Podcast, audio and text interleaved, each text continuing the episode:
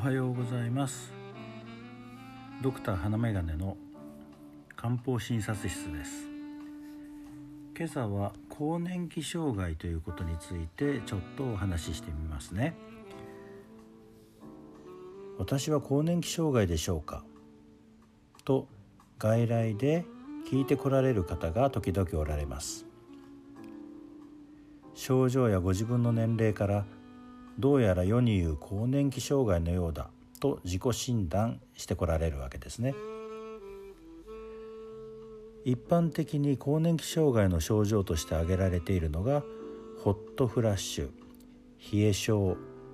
めまいや立ちくらみ不眠動悸息切れ肩こりなどですね。閉経前後の女性にこのような症状が現れると更年期障害を疑うことになります。閉経の時期には個人差がありますが閉経前後の10年間を一般的に更年期と呼びます。更年期障害の原因は女性ホルモンのエストロゲンが急激に低下していくこととされていますが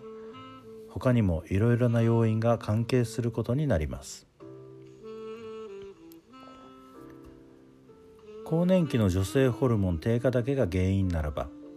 ホルモン補充療法をしておけば全員の調子が良くなるでしょうがなかなかそうはならないようです。婦人科でホルモン治療を受けながらも調子が悪くて漢方処方を希望される方がおられます。明らかな検査異常がないけれどストレス疲れ加齢その他のさまざまな要因が重なって調子を崩して更年期障害と言われる症状を表していることも多いと思います。そんな時には漢方の出番だと思います。まずは女性に対する三大漢方薬と言われる上昇葉酸陶器芍薬酸軽視伏量丸のどれが良さそうか考えます。イライラ肩こりのぼせ不眠などがあり日によって気になる症状が変わるような人は上昇葉酸手足に冷えを感じることが多く足がむくみやすくめまいや頭重感頭の重さですねを訴える時は陶器芍薬酸比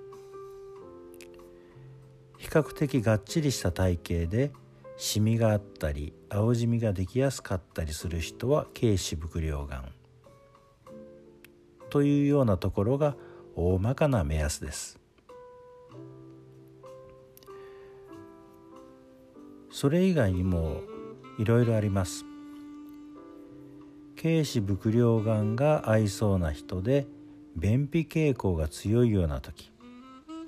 イライラなどの精神症状が少し強いかなという時そういう時は通道酸通道酸を使います。顔はのぼせるんだけれど足の方は冷えます。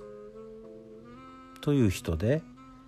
頭痛腹痛などを訴える時には運勢院運勢院さらに腰やお腹が冷えると痛む。というような時には五尺酸を使ったりもします。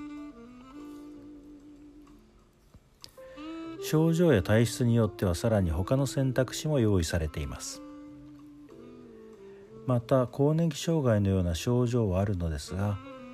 冷えや気の巡りの悪さから来る症状だったりして必ずしも更年期障害とは言えない方も多いので迷うことが多いのですがどの症状を中心に考えるかということで処方を選択していきます。更年期と言われる時期は女性だけでなく男性にとってもいろいろなことがあるお年頃です。生きることへの疲れ将来の不安なども感じやすいところ。そんな時自分に合った漢方薬に出会えれば少し楽に生きやすくなるはずです。漢方薬をうまく利用して不調を訴えやすいお年頃を乗り越えてまいりましょ